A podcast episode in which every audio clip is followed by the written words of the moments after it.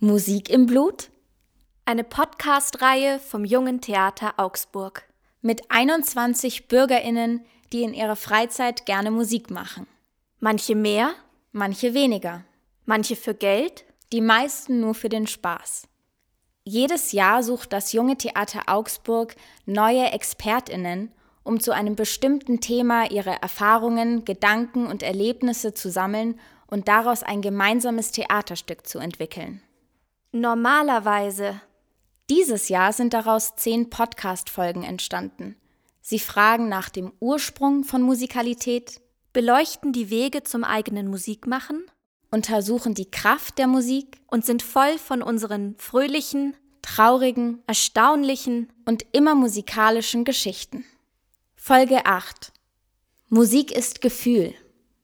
Mit Anita, Brigitte, Emma, Hassan, Havin, Jojo, Marina, Marion, Miguel, Yasemin, Ivan.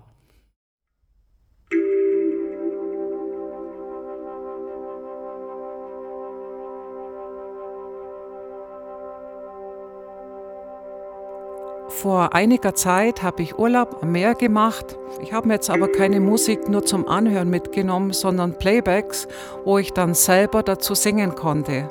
Und dann kam mir die Idee, meine Kopfhörer aufzusetzen, mein Handy mitzunehmen und mich in, an den Stand in die Wellen hineinzustellen und gegen die Wellen zu singen. Ich hatte den Horizont vor mir, ich hatte das Meer vor mir, ich hatte die Wellen, ich hatte einen schönen Ausblick und konnte mit vollem Orchester singen, wie auf einer Konzertbühne.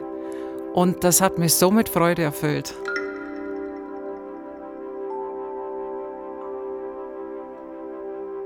Der traurigste Moment, was Musikmachen angeht, für mich war, als wir das Benefizkonzert für unseren abgeschobenen Kollegen von der Band Black Jar gespielt haben. Der wurde leider aus Deutschland abgeschoben und Freunde von ihm und wir haben uns entschieden, für ihn ein Benefizkonzert zu spielen in Ebersberg. Und das war für mich, wie gesagt, der traurigste Moment. Das Konzert war schön, hat trotzdem Spaß gemacht und war emotional, aber wir waren sehr traurig, dass wir ihn nicht mehr auf der Bühne sehen durften.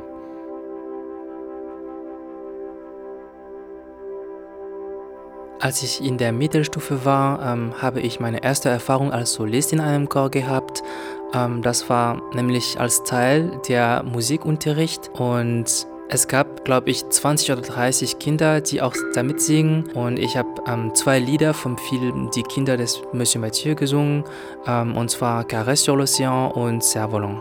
Das war eine auffällige Erfahrung, aber auch eine sehr schöne Erfahrung, weil ich als Kind ähm, viel Stress gehabt habe ähm, während des Spektakels am Ende des Jahres.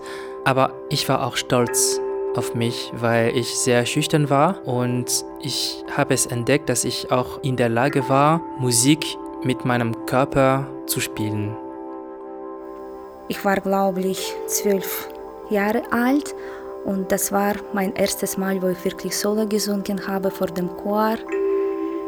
Ich war ganz ängstlich, ich habe wirklich fast gezittert, aber beim Singen habe ich bemerkt, doch, das läuft und das hat gut geklappt. Und ich denke sogar, dass wir einen Platz da gewonnen haben mit diesem Lied und ich war danach sehr, sehr stolz.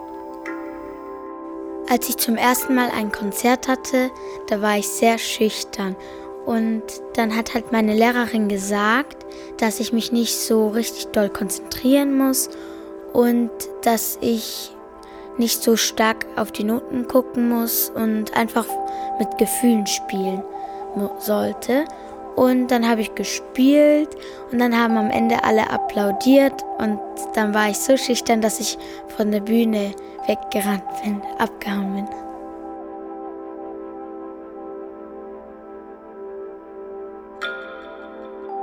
Einer der großartigsten Auftritte hatte ich mal in Mexiko im ähm, Nationalauditorium mit großem Orchester das Requiem von Mozart gesungen. Das sind Momente, die äh, werde ich wohl noch auf dem Sterbebett ähm, erinnern.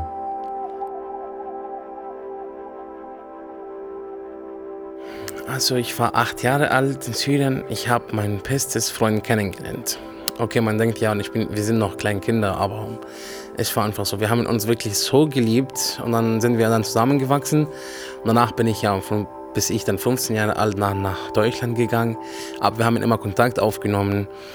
Bis ich dann vor kurzer Zeit vor Corona-Zeit hat er sein Papier alles fertig gemacht und dann konnte er nach Deutschland kommen, aber mit Flug, also Flugzeug. Mein Papa wollte von mir immer, äh, wenn er stirbt, dass ich, dass ich für ihn ein bestimmtes Lied ähm, singe, ein türkisches Lied. Und das habe ich gemacht, wo mein Papa gestorben war. Ich bin dann in die Türkei geflogen und mein Papa war zu Hause äh, im offenen Sack drin, damit die alle Leute kommen und äh, sich äh, von ihm dann verabschieden. Und dann plötzlich kam dann der Coronavirus draus und dann das viel ängstlicher und zu viele Leute gestorben haben. Und er hat dann auf einmal Corona bekommen. Er kann aber nichts anderes machen, er muss es einfach mitleben. Ähm, ich habe immer ihm so positiv immer gesagt, ja, du wirst noch mal besser und du kommst mehr. Aber er hat immer gedacht, dass es nicht gut wird und dass er dann stirbt. Wir haben immer zusammen ein bestimmtes Lied gesungen. Immer, fast jeden Tag. Wir haben jeden Tag uns kontaktiert und wir haben das Lied immer gesungen. Äh, plötzlich in, einem Nacht, in einer Nacht hat er mir eine Nachricht geschickt, aber da habe ich dann geschlafen. Und nächstes Tag war er dann tot. Ich habe die Nachricht gelesen, ich habe ihn versucht anzurufen, anzurufen, dann ging es ja nicht. Und da stand dann eine Nachricht drauf, dass ich dann mein Leben weiter hängen bekommen soll und dass ich dann den Bestens machen soll. Und dass ich halt auch nur den Lied immer singen muss, damit ich an ihm, an ihm erinnern kann. Und er wird auch an mir immer denken und er ist einfach weg.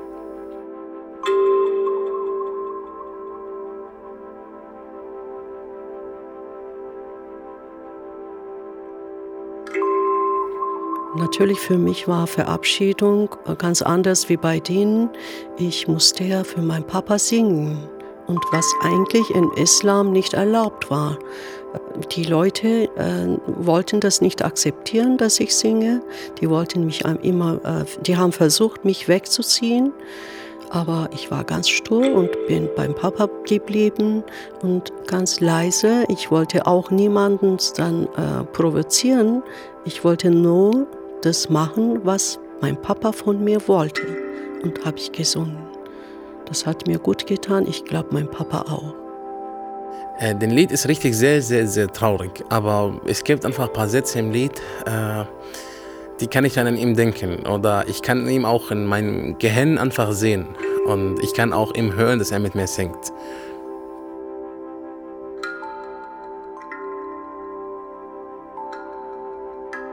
Ich liebe es bewusst, Musik zu hören. Ich mache das dann manchmal zum Beispiel auch nachts, mache ich alle Lichter aus und höre einfach nur Musik. Weil beim Musikhören kann ich wahnsinnig gut nachdenken. Ähm, ich werde aber auch äh, kreativ, kann mir Szenen oder Szenarien ausdenken. Und ja, also es löst irgendwie alle Emotionen in mir drin aus, das Musikhören. Nach dem Tod meines Vaters bat mich meine Mutter, ob ich nicht die künftige Begleiterin zu den philharmonischen Konzerten sein könnte. Ich hatte mit Klassik nicht so viel am Hut, aber inzwischen hat sich das sehr geändert. Und es passiert mir wirklich oft, dass mich die Musik so packt, dass ich dann oft so berührt bin, dass ich rausgehen muss und heulen.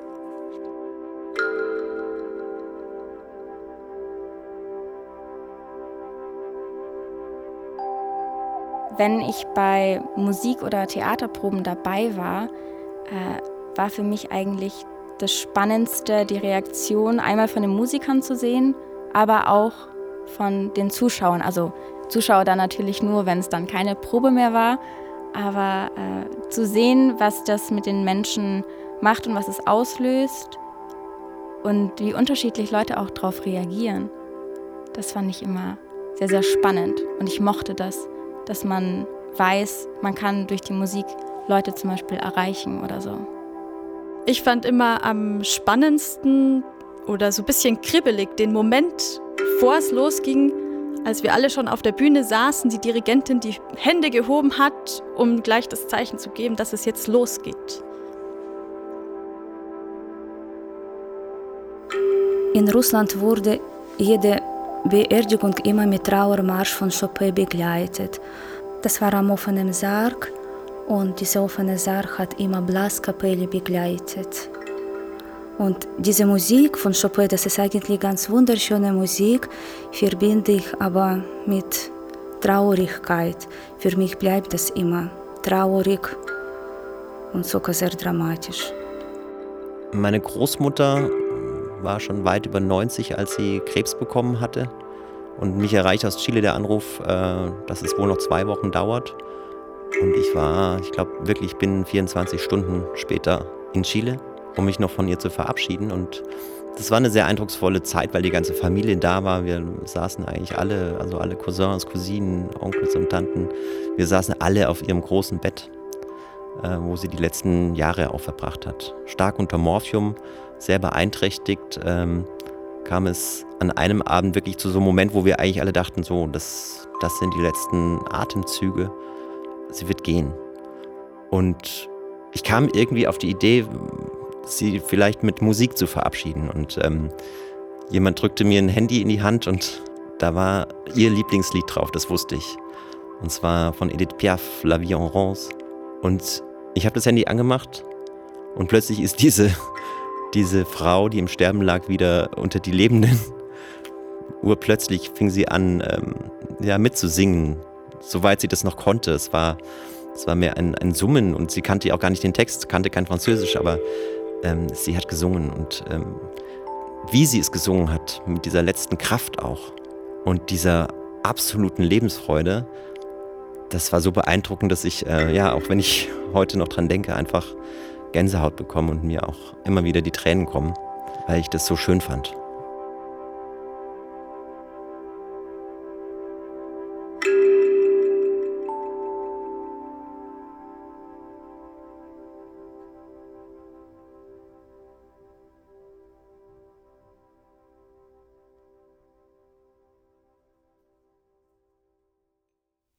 Das war Folge 8. Musik ist Gefühl. Aus der Podcast-Reihe Musik im Blut vom Jungen Theater Augsburg. Die Porträts aller ExpertInnen und des Teams von Musik im Blut sind auf der Homepage des Jungen Theaters sichtbar unter jt-augsburg.de slash Musik im Blut. Auf Wiederhören! Neun weitere Folgen von Musik im Blut stehen zur Anhörung bereit. Auf Wiedersehen! Über den Spendenknopf unterstützen Sie unsere Arbeit und wir können Sie hoffentlich bald wieder bei einer Aufführung begrüßen. Wir bedanken uns für die Unterstützung bei der Stadt Augsburg, dem Land Bayern und dem Bundesamt für Migration und Flüchtlinge. Wir bedanken uns für die Kooperation beim Friedensbüro der Stadt Augsburg, der Sing- und Musikschule Mozartstadt Augsburg und A3 Kultur.